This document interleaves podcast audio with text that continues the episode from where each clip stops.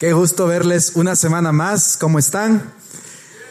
Qué chévere tenerles por acá. Ah, para los que dicen, oye, otra vez este man, qué iras. Les cuento por qué estoy aquí. El Cami está en Hawái. No está surfeando. Se fue a un curso, se fue a un curso de liderazgo. Eh, va a estar eh, hasta la siguiente semana por allá, un par de semanas más. Y eh, la verdad, la verdad que nos contó que está está súper chévere lo que está aprendiendo, pero que les extraño un montón. Hizo un video que me mandó y quiero compartirlo hoy con ustedes. Es un mensaje para todos acá en Juan, así que rueda tape.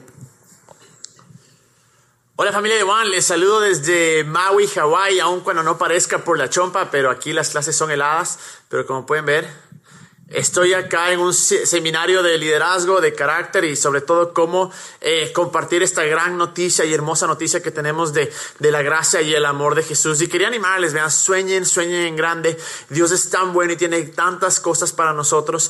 He aprendido muchísimo en este tiempo. Dios me ha abierto los ojos a muchas cosas, pero eh, sobre todo recordar su bondad, recordar su fidelidad y que hay tanta gente afuera que todavía necesita conocer de lo bueno que es Dios, de lo que es bueno que es Jesús. Y Él les anima, vean, sueñen en grande. Él es el Dios que cumple nuestros deseos, nuestros sueños, pero sobre todo es la fuente de vida y es el punto de toda vida. Así es que eh, sigamos buscándole, sigamos eh, enamorándonos más de Él y donde quiera que vayamos, sigamos iluminando nuestro mundo. Les mando un fuerte abrazo, les pienso muchísimo todos los martes, más toda la semana, pero sé que el negro de ley está haciendo una serie a lo bestia. Así es que gracias a todos los voluntarios, gracias a todos por estar aquí esta noche y nos veremos pronto. Y ya saben que en verdad el punto punto de toda la vida es Jesús. Así es que gracia y paz y nos vemos pronto.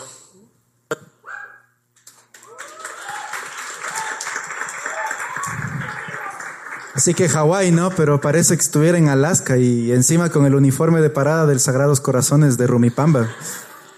Pero bueno, entonces próximamente volverá por acá el joven Camilo. Estamos en la serie Chilax. Para los que no han venido la anterior semana, ¿Qué es chillax? Bueno, chillax es una fusión en dos palabras en inglés, chill y relax. Y tal vez tú digas, no entiendo qué es chill, no entiendo qué es relax, no te preocupes, hemos traído la definición, quiero compartirla contigo. ¿Qué es chill? Es relajarse y dejar de preocuparse o estar nervioso, pasar tiempos de relax. Esto nos dice el Webster, la definición de chill. ¿Qué dice de relax? Relax, bajar la tensión o rigidez, hacerse menos severo o estricto. Entonces, cuando combinamos las dos, el famoso chillax, que por ahí hay una canción también en Reggae Flow, ¿Qué nos dice el chillax? Que estés en este completo estado de descanso, que bajes toda tensión, que quites de tu vida todo peso, toda cosa que te tiene estresado, que te tiene mal, y que entres en este estado completo de descanso, de relax, de, de caminar bien, de no estar preocupado. Eso es chilear, chilax, o chilear con Dios, que el Camilo habla un montón de chilear con Dios. ¿Y por qué le decidimos llamar a esta serie así? Porque nosotros creemos que como creyentes deberíamos siempre caminar en un estado de chill con Dios. Como creyentes deberíamos siempre estar constantemente descansando en lo que Jesús ya ha hecho por nosotros, en vez de estarnos preocupando constantemente en qué tenemos que hacer, qué no tenemos que hacer, por qué, por qué me pasa esto, será que Dios se enojó y esto y tengo que cumplirle a Diosito, y, ¿me entiendes? Y empezarte a estresar en los temas de tu relación con Dios. Nosotros creemos que la relación con Dios debería ser 100% descansada, relajada, chileando en la obra terminada de Jesús. Habíamos hablado la anterior semana de cuáles son normalmente las razones por las que no chileamos con Dios, por así llamarlo. Y te animo mucho a que si no, eh, no estuviste la anterior semana, anda a los podcasts, escucha el mensaje de la anterior semana, está en la página web también. Pero principalmente habíamos dicho ¿Por qué no chileamos? Porque al mensaje de Jesús le hemos aumentado cosas extras, le hemos aumentado pesos y porque hemos desviado mi atención como creyente de la persona de Jesús y la he enfocado en cualquier otra cosa que no sea Jesús. La enfoco en mí mismo, la enfoco en mis errores, en mis debilidades, la enfoco en mi religión, en las cosas que creo que tengo que hacer para alcanzarle a Dios, para agradarle a Él, para que Él tenga favor conmigo. Y todos estos pesos que añadimos a nuestra creencia en Dios se vuelve un estrés, Se convierte en una relación dificultosa basada en actividades o cosas que tengo que hacer y obviamente ya no, ya no tenemos un relax, ya no descansamos con Dios. Esa es la razón por la que mucha gente se despecha de las iglesias, porque dice, esto es demasiado para mí. Esto, esto de cumplir esto y esto de acá y que me piden esto y me obligaran a esto y me impiden hacer esto, esto no es para mí, muchas gracias, ahí nomás. ¿Me entiendes? Esto, esto hablamos la anterior semana, te animo mucho, escúchalo. Pero el punto principalmente es que no estás consciente de quién eres tú en Jesús. Estás consciente de quién eres tú, pero no estás consciente de quién eres tú en Jesús. Como creyentes es una parte muy importante de nuestra vida entender quién eres, quiénes somos en Jesús. Y, justamente el mensaje del día de hoy es hablar de quién soy. Entonces, ok, me dices que no me enfoque en quién soy yo, en mi, en mi manera de ser, en mis debilidades, en mis fallas. Ok, entonces, ¿quién soy yo? En Jesús. Y hay un mensaje muy importante y, y lo quiero retomar de la semana anterior y era una analogía bien chévere. Pónganme la foto, por favor. ¿Cuántos han ido a comer esto que está aquí? Todos, algunos están así, así ya se les chorrea, ¿no es cierto? Es de un restaurante muy famoso, no le, tapamos ahí porque no le estamos haciendo publicidad, pero ustedes saben dónde es, ¿no es cierto? Empieza con F y termina con DAI. Entonces, esto que se llaman las costillitas, las ribs, es un plato más o menos caro, pero es delicioso. Quien no haya comido, le animo mucho, vaya y cómalo. Y supongamos que tú te vas y te pegas las costillitas con papitas y que, que la entrada con camarones y que el super jugo jumbo y que ni sé qué, luego te traen el postre. O sea, te pegaste el banquetazo de la vida. Y obviamente después te llega la cuenta, ¿no es cierto? Chuta, y te sale el muerto ahí, ciento y pico de dólares, y vos te quedas, hijo de madre ya tocó pues tarjetazo. Entonces te vas a la casa, a la caja, perdón, a pagar y todo, y el, y el, el señor del restaurante te dice, tranquilo señor, no se preocupe, ya vino alguien más y pagó su cuenta. ¿Cómo te sentirías? Chuta. ¿Qué dirías tú normalmente? Gracias, te vas corriendo antes de que se arrepientan, ¿no es cierto? Pero, ¿qué pasaría si tú le dijeras, ah, ya, chévere, pero yo también quiero pagar, vea, señor, aquí está mi tarjeta? El señor del restaurante te diría, Señor, le estoy diciendo que ya vino alguien antes y ya pagó su cuenta. No, no, no, no importa, vea, tengo efectivo aquí, aquí le doy ahí, coja unos billetazos. No, Señor, le estoy diciendo que ya pagaron su cuenta. No, pero le quiero pagar, Señor. Que no, sáquenle, sáquenle este, por favor, ¿me entiendes? Parece chistoso, parece tonto, pero a veces somos así con Dios. No hemos entendido que la cuenta ya está pagada por Jesús. Y tratamos en nuestras fuerzas constantemente de buscar cómo agradarle a Él o cómo pagar esta cuenta que realmente le correspondía a Jesús. Tratamos de añadir cosas al mensaje de Jesús extras para pensando tontamente que de esta manera le vamos a agradar a Dios o que vamos a estar mejor con Dios o que vamos a estar en una mejor posición con Dios. Y nos hemos olvidado que, como les doy en este ejemplo, la cuenta ya está pagada. Quiero que vean lo que dice en este versículo Romanos 3:24. Dice, y este es el apóstol Pablo hablando, dice, pero por su gracia, por Jesús, son justificados gratuitamente mediante la redención que Cristo Jesús efectuó. Y me encanta esta palabra redención. ¿Qué significa ser redimidos o qué es redención? Es como cuando tú tienes un cupón y tú vas, ¿no es cierto? Y canjeas el cupón o redimes el cupón por algo equivalente al mismo valor. El día de hoy me, me fui a canjear, tenía 20 de esos stickers de la Fibeca, esos naranjitas, no sé si por ahí alguien colecciona que me regale porque estaban, estabas, están canjeando por unos cubiertos. Entonces yo quería justo esos cubiertos. Fui y entregué 20 cupones, 50 vital puntos, media pinta de sangre, una córnea, o sea, un montón por unos cuatro cubiertos cochinos, pero bueno. Entonces canjeé los cupones y me, entregaron, redimí los cubiertos. Entonces, ¿cuál es el concepto de redención y qué es lo que Jesús hizo por nosotros? Él fue el canje por un castigo que tú y yo merecíamos. Nosotros vivimos en un mundo que no es el diseño original de Dios. La intención principal, original o primordial que Dios tenía con la humanidad no es este mundo que tú ves. Por eso es que ves tantas tragedias y terremotos y, y problemas y hambruna, porque no es el mundo original que Dios tenía la intención. Este mundo se dañó, el diseño se corrompió. Y por lo tanto tenemos una naturaleza caída, el pecado original, como algunos también le conocen a este concepto. Entonces nosotros de entrado por default estamos separados de Dios. Y obviamente había un precio o había una cuenta que había que pagar. Y esta cuenta fue pagada por Jesús. Dice la Biblia que Jesús murió en nuestro lugar. Él fue a la cruz y murió por nuestros pecados. Creo que es un mensaje que todos lo hemos escuchado. Yo también lo escuché, pero aquí viene el punto.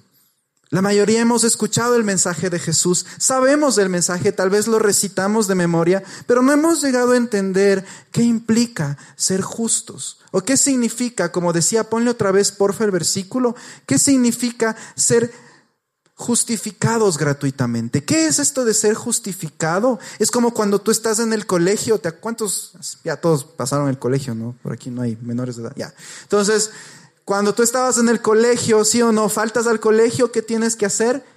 Justificar tu falta, ¿no es cierto? Iba tu papá, tu mamá, firmaba una esquelita, decía fulanito, no me faltó, por eh, lo que sea, o vos mismo hacías la justificación ahí con letra patuleca y no harán eso, ¿no?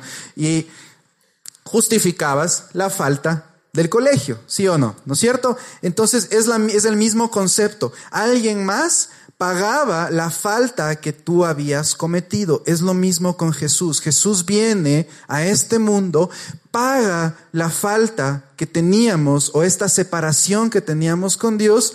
¿Y cuál es la consecuencia? ¿Que tienes que volver tú a pagar algo? ¿Que tienes que tú nuevamente sacrificar algo? ¿Que tienes que tú nuevamente hacer cosas? Por supuesto que no.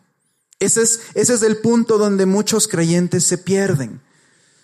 Ahora, ¿qué significa ser justo? Significa que tú estás, y voy a poner el concepto porque les traje también, perdón que yo sea medio profe, me gusta un poco más así gráfico, ponle por favor el concepto, ¿qué es justificación? Es una posición correcta delante de Dios. Ese es el mejor concepto que podemos encontrar de justificación. Es entender que yo todo el tiempo estoy caminando bien con Dios. Si yo soy un creyente, si yo he decidido creer en Jesús todo el tiempo, no solo cuando no peco, no solo cuando voy a Juan, no solo cuando leo la Biblia, todo el tiempo yo estoy bien con Dios. Ah, pero pecaste. Todo el tiempo. Ah, pero es que estás ahí con malos pensamientos. Todo el tiempo. Ah, es que hueles a trago. Todo el tiempo estás bien con Dios. Ahora, no me malentiendan porque ya hay por ahí alguien se está rasgando las vestiduras. No me malentiendan. Esto no es una licencia para ir y hacer lo que yo quiera. No estoy diciendo, ah, como ya estoy todo el tiempo bien con Dios, entonces ya puedo hacer lo que yo quiera. Por supuesto que no. Si tú haces eso, simplemente no has entendido el mensaje. Porque Mientras tú más entiendes cuán bien estás delante de Dios, tú más quieres estar todo el tiempo con Él, más hacer las cosas que a Él le agradan, más amarle en respuesta a ese amor. No es como una licencia, no es como la licencia de conducir que nos dan, ¿no es cierto?, con 30 puntos y tienes que ahí tratar de no cometer infracciones porque si te quedaste sin los puntos, chao licencia, ¿no es cierto? No le veamos a Dios de esta manera como, Diosito, ¿cuántos puntos tengo contigo? Tienes menos seis porque ya infringiste el otro día en la Plaza Foch. No le veamos hacia Dios. No, no se trata de, de tener un scorecard y seguirle ahí tachando, tachando hasta que ya, infierno, vengo. No, Dios no es así, ¿me entiendes? ¿Cuál es el concepto de justificación? Es que todo el tiempo yo entiendo que Dios está bien conmigo, que Él no está decepcionado de mí, que Él no está enojado conmigo. Es importante entender esto porque realmente venimos a veces de una cultura, especialmente eh, los que, los que somos cristianos evangélicos, aunque también los católicos, esta cultura del látigo, del fuete, de que si no me sacrifico, Dios no me va a cumplir el milagrito. Que si no hago esto, Dios no me va a bendecir. Que si no leo la Biblia, Dios no me va a bendecir. Una persona me preguntaba el otro día, oye, si yo no leo la Biblia de mañana, me va a ir bien en el día. Yo le decía, brother, ¿de dónde te sacas eso? O sea, tú no lees la Biblia, tú no oras, tú no haces cosas para que Dios haga algo.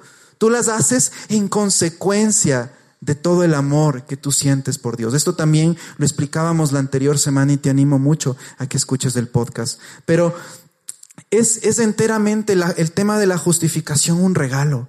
Es un regalo por gracia, enteramente por gracia. Mira lo que dice en 2 de Corintios 5:21.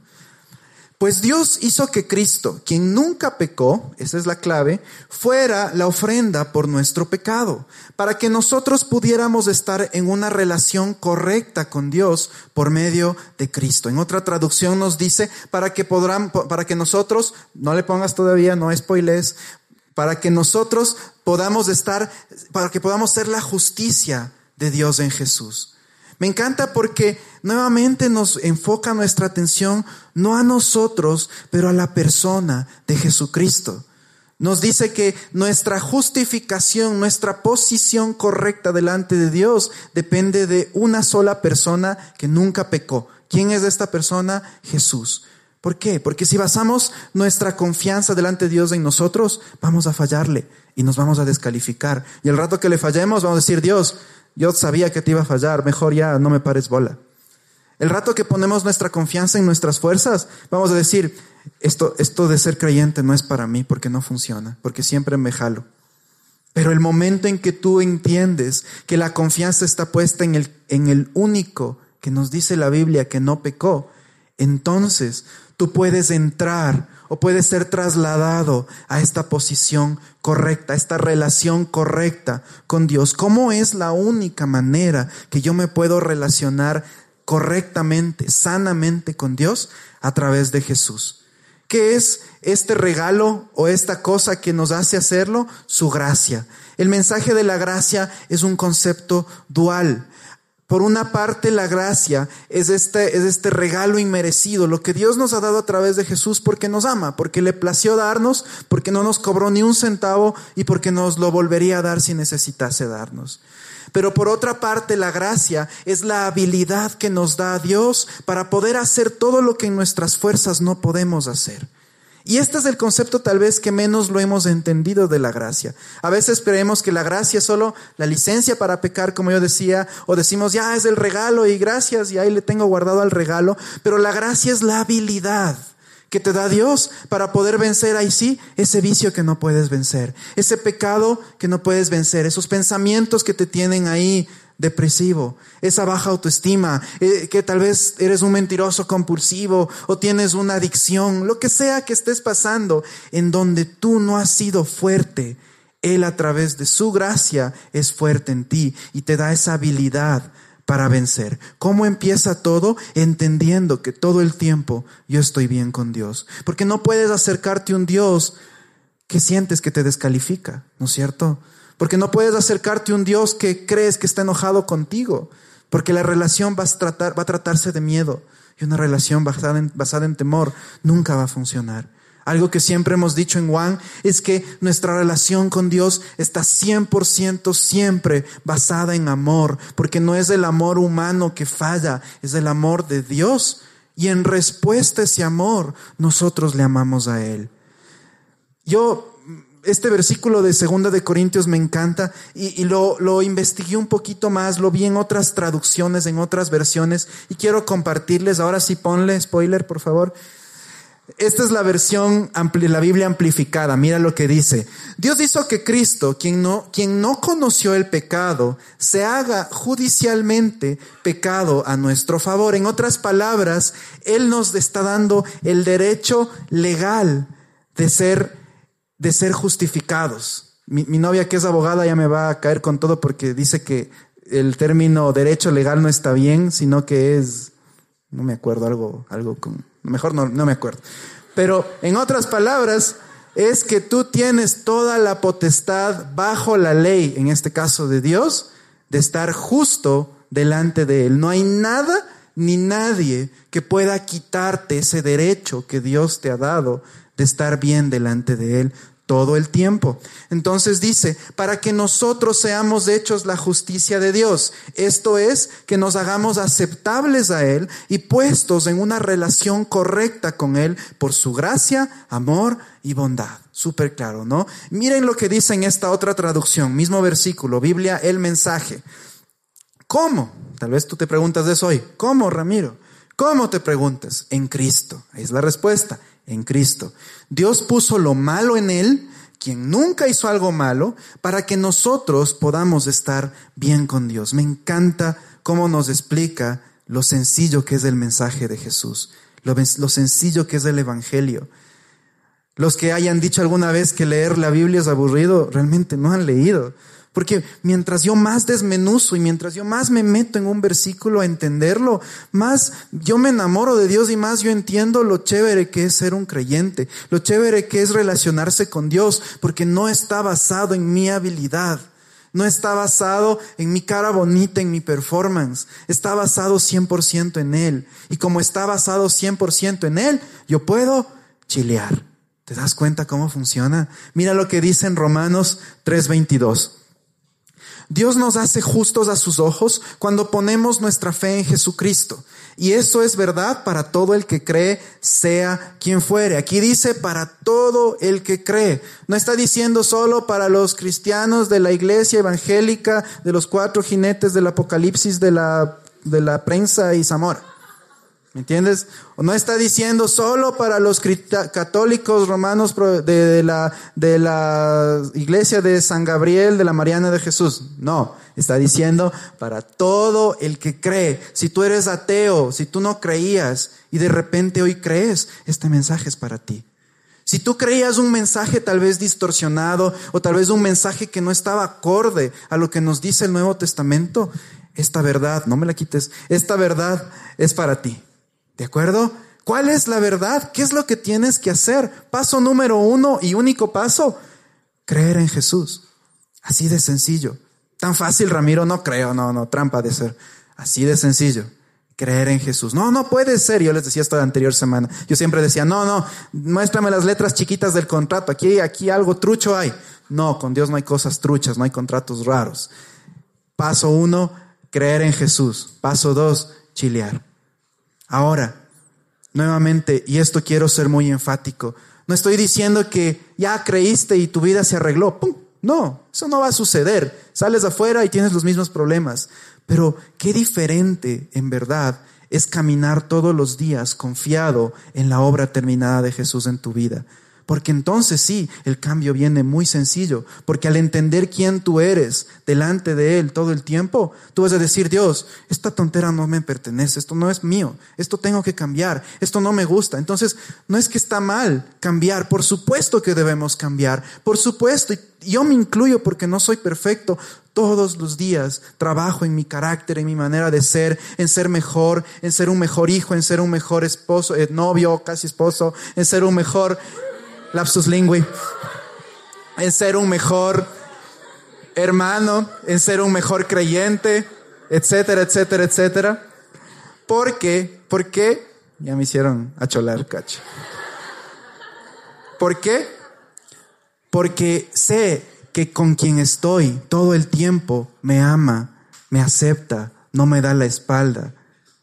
Yo no puedo, y esto les decía la anterior semana, yo no puedo obedecer a quien no amo.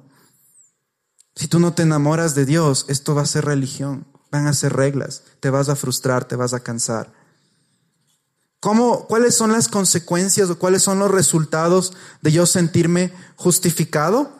Cambia mi relación con Dios. Por supuesto, porque ya no me siento como un prisionero que un Dios enojado como Zeus, como le pintaban los griegos, me quiere lanzar el rayo y partirme en dos porque me fui a la folla a farrear. o porque me pegué la chuma la anterior semana, o porque le mentí a mi mamá, o lo que sea que hayas hecho, ¿me entiendes? Todos, todos fallamos. Cambia mi relación con Dios. Ya no soy un preso. Ya no soy un, un presidiario condenado esperando el juicio. De hecho, la Biblia nos dice que Jesús es nuestro abogado frente al Padre, que Él defendió nuestra causa. Entonces, no tenemos que hacer nada. ¿Te imaginas lo que fuera tú como acusado queriendo defenderte solito teniendo ahí al mejor abogado del mundo? Sería ilógico, ¿no es cierto? El mejor abogado ya defendió tu caso. Entonces cambia esta relación de juez preso a padre e hijo. Un hijo no le tiene miedo al papá. Un hijo le tiene confianza al papá. Un hijo le cuenta las cosas al papá. Un hijo le, le confía su vida a su papá porque hay confianza, porque hay amor, ya no hay condenación, ya no te sientes condenado, ya no caminas por la vida descalificado por ti mismo diciendo, soy un relajo, soy una pendejada, nunca voy a cambiar, Dios de ley está enojado conmigo. Y, les digo todas estas cosas porque yo algún momento yo pensé de esta manera. No les está hablando alguien perfecto que bajó de la nube hoy a predicarles, no. Les está hablando alguien tan humano y tan falluco como ustedes que algún momento pensaba estas tonterías y decía, yo, yo tenía unas oraciones a veces súper turras con Dios y, que ahora me dan chiste, pero yo le, yo le decía a Dios, Dios, Señor, yo sé que soy el peor hijo que tú tienes, yo, yo sé que de ley estás decepcionado de mí, pero si te queda un poco de misericordia, por favor, ayúdame, Diosito, ¿me entiendes? Y ahora me da chiste, pero cuando yo pensaba eso, era como, Dios, por favor, no me consumas con tu fuego. Y me da mucha pena que muchas iglesias usen términos aún bíblicos para condenar a la gente. Muchas iglesias utilizan este tipo de terminología para tenerle a la gente ahí nuevamente latigueada, con condenación. Cuando la Biblia, el Nuevo Testamento, se basa tanto el mensaje de Pablo, el mensaje de Jesús, en que ya no hay condenación. Si tú estás en Jesús, no hay condenación. Mira lo que dice en Romanos 8:33. ¿Quién acusará a los escogidos de Dios? Dios es el, el, que justifica. ¿Quién te justifica? Dios. ¿Quién te puede acusar si el creador del universo ya te justificó la falta? ¿Quién te puede acusar si es que el creador del universo ya pagó la cuenta de esas tremendas costillas con papas que te pegaste? Y nuevamente, nuestras buenas obras son una consecuencia de ser justos, de sentirnos justos, ya no son un requisito. Te das cuenta que es al revés. Ya no, ya no hago cosas, ya no hago ayuda social, o doy el dinero a los pobres, o doy dinero en la iglesia, o leo mi Biblia, o, o me pongo en oración, o lo que sea que sienta que es una buena obra para mí para decirle, Diosito, verás, ¿no? Verás que estoy haciendo, ¿no? Verás que estoy dando este, verás que doy de 20 en Juan, ¿no? Nada que el de a dólar ahí, cochín. De a 20, Dios, verás, ¿no? Ayudarásme. No lo hago por agradarle a Dios, no lo hago como un requisito para que Dios me bendiga. Él ya me bendijo. Las buenas obras son una consecuencia del amor que yo tengo por Dios. Cuando se convierten en una consecuencia, yo puedo descansar porque sé que no tengo que cumplir con una agenda con Dios. Normalmente, y esto, nuevamente repito, hemos, hemos aprendido mucho en la cultura, especialmente en las iglesias del siglo XXI, esta cultura del sacrificio, de la guerra, que estamos en guerra, y, no me malentiendan, no tiene, no tiene nada de malo el, el, ser determinados y el pararnos en nuestras promesas en Dios, y el, y el creer y el orar y todo está súper bien. Pero cuando lo ponemos antes que nuestra identidad en Dios, ahí está mal. Por eso es que serie número dos que estamos viendo hoy es quiénes somos en Jesús. Próxima semana vamos a ver, ahora sí, qué tenemos en Jesús y qué podemos reclamar a través de Jesús. Pero antes yo entiendo quién soy en Jesús. A veces tenemos esta cultura del, del fuetazo, de que si no me latigueo, Diosito no me va a bendecir lamentablemente esto sí se ha colado mucho en nuestra cultura. Tenemos el ejemplo más grande aquí en Semana Santa, la procesión en el centro.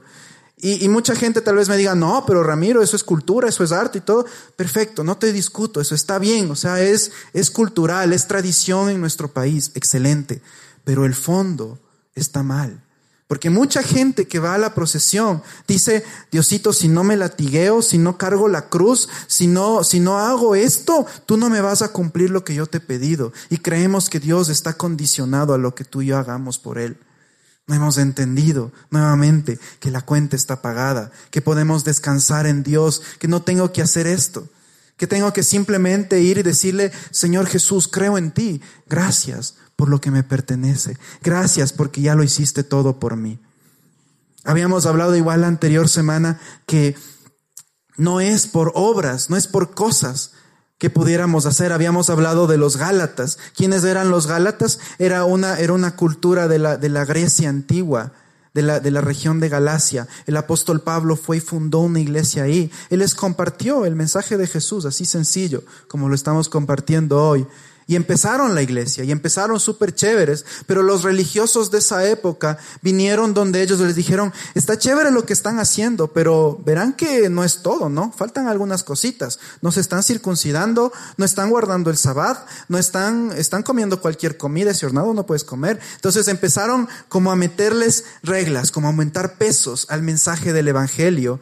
Y estos Gálatas se dejaron engañar y empezaron a hacer cosas, siendo que no eran judíos, empezaron a cumplir la ley judía Y viene Pablo y les ve y les dice, Gálatas, shunshos, ¿cómo, cómo se dejaron engañar? ¿Cómo, ¿Cómo habiendo recibido el mensaje de Jesús por fe, terminan nuevamente haciéndolo por obras? En otra versión dice en la carne. Cuando tú leas carne en el Nuevo Testamento significa tus propios esfuerzos o tus propios esfuerzo humano fuera de Dios. Y Pablo les dice esto y les dice, ¿cómo si yo les dije cómo era la manera correcta? ¿Por qué añadieron pesos al Evangelio?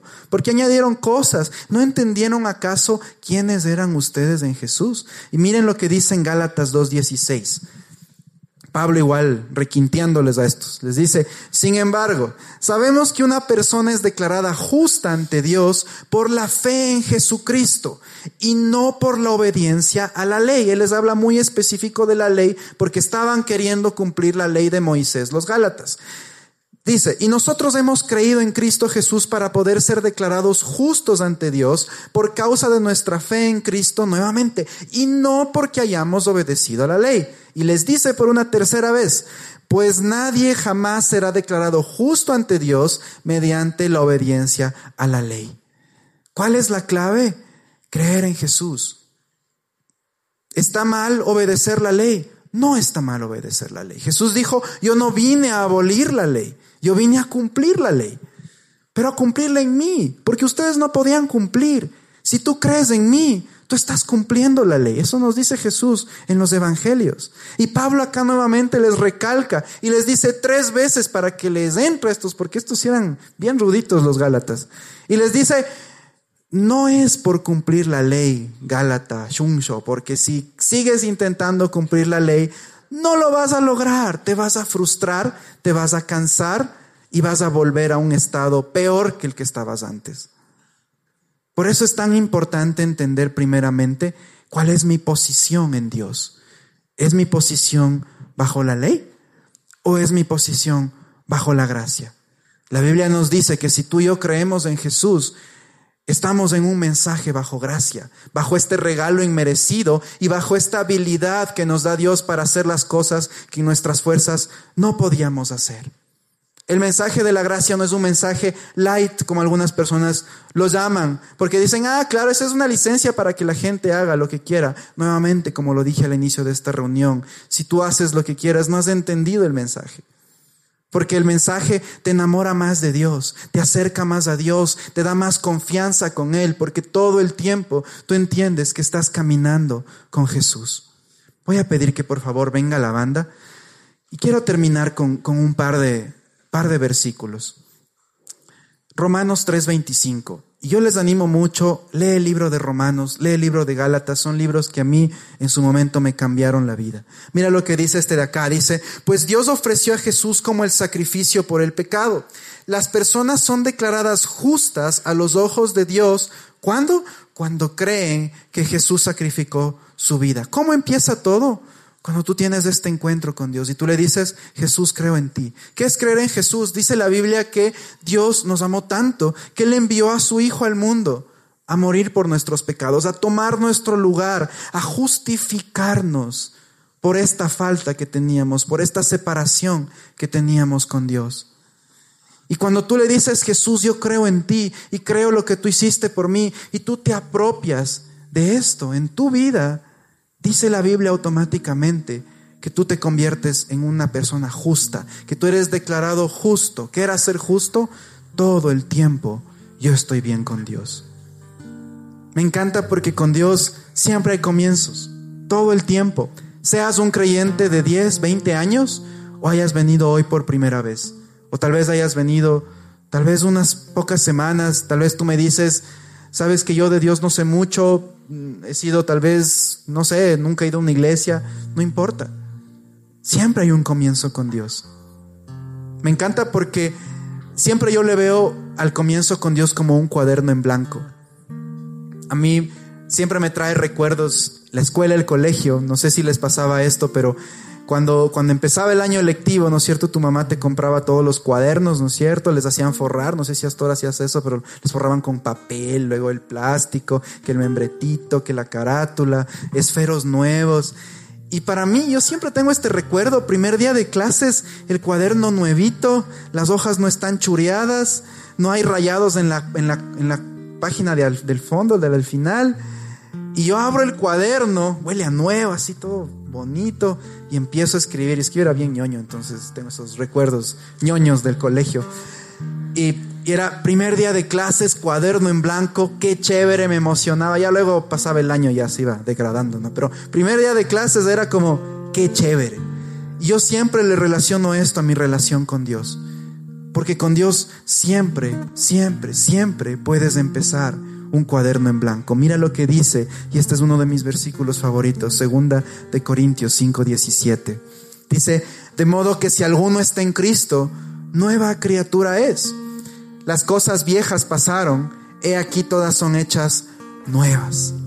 Es empezar de cero con Dios. Es empezar un cuaderno en blanco. Es virar la página y decirle, Dios, no importa lo que pasó, hoy quiero empezar de nuevo contigo. Hoy te quiero hablar a ti que tal vez vas años como creyente, vas años yendo a una iglesia y tú dices, sabes que yo, yo he sentido, me he sentido frustrado con, con el cristianismo, con la religión. Este mensaje es para ti. Es tiempo de empezar un cuaderno en blanco. Es tiempo de empezar nuevamente entendiendo primero quién soy yo en Jesús, cómo me ve Él a mí. Y eso que te ayude a sentirte bien con Él siempre. O tal vez tú estás empezando una historia con Dios, tal vez tú no tienes un, un, historial de iglesias, por así decirlo. O tal vez tú no creías y hoy crees. Empiézalo bien con Él, empieza este cuaderno en blanco. Con Dios no hay pasado. Este cuaderno puede empezar cada vez que tú te acerques a Él. No hay requisitos, solo un corazón abierto, solo creer en Él. Es así de sencillo es así de sencillo. ¿Puedo pasar en chill, en relax con Dios? Por supuesto, descansando en la obra terminada de Jesús. Por favor, pongámonos de pie para terminar. Vamos a hacer una oración.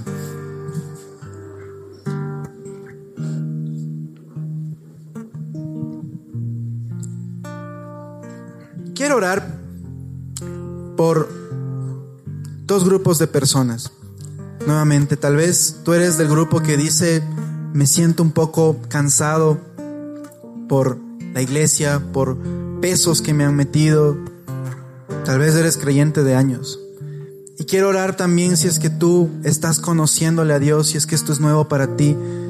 Y te han dicho muchas otras cosas en otros lugares y tú dices, oye, pero lo que tú dices no se parece mucho a lo que me han dicho en otros lugares. Mira, es lo que la Biblia nos dice. No, no le creas a Juan, no le creas al Ramiro, no le creas al Camilo, no le creas al niño Sebas está ahí tocando. Cree lo que dice la Biblia, lo que nos dice el mensaje del Evangelio. Evangelio, buenas noticias, eso significa Evangelio. Cerremos nuestros ojos por un momento. Señor, te entregamos esta noche. Nos acercamos hoy a ti confiadamente ante el trono de la gracia, como dice este versículo, sabiendo que contigo no hay máscaras, no hay que hacer un ritual, no hay que hacer nada estrafalario, simplemente ser nosotros mismos contigo, Señor. Sabemos, Señor Jesús, que tú has pagado el precio y hoy decidimos creer en ti, Señor. Hoy decidimos creer en este sacrificio, que en esta cuenta que tú pagaste hace dos mil años por nosotros. Hoy decidimos creer en ti, Señor, y si aún ya creíamos en ti, pero tal vez nunca, nunca lo vimos de esta manera, ayúdanos a empezar, Señor, un cuaderno en blanco esta noche. Ayúdanos a empezar un nuevo capítulo contigo, Señor. Ayúdanos a entender qué es ser justos, qué es ser justificados, Señor. Te lo pido en el nombre de Jesús. Y esta noche alábale, adórale, no como un requisito nuevamente, no porque es algo bonito al final de la reunión, simplemente adórale como una respuesta a ese amor. Él es el iniciador del amor. Nosotros solo somos quienes respondemos a ese amor. Adórale con todo tu corazón esta noche y entrégale tu vida. Tal vez has estado por tirar la toalla. Que esta noche sea de nuevos comienzos. Entrégale tu vida a Dios. Empieza este cuaderno en blanco con Él. Y deja que Él empiece a cambiar cosas en tu corazón y empieza, deja que Él empiece a cambiar esta manera de tú sentirte con Él. Hace años yo me sentía mal con Él, sentía que Él siempre se enojaba conmigo y cuando yo entendí esto, yo lloraba. Literalmente lloraba y decía, Dios, no puedo creer lo increíble que tú eres. Nunca te había visto de esa manera. Y tal vez esta es tu noche. Adórale, ten este tiempo con Dios y entrégale tu vida. Vamos a adorarlo.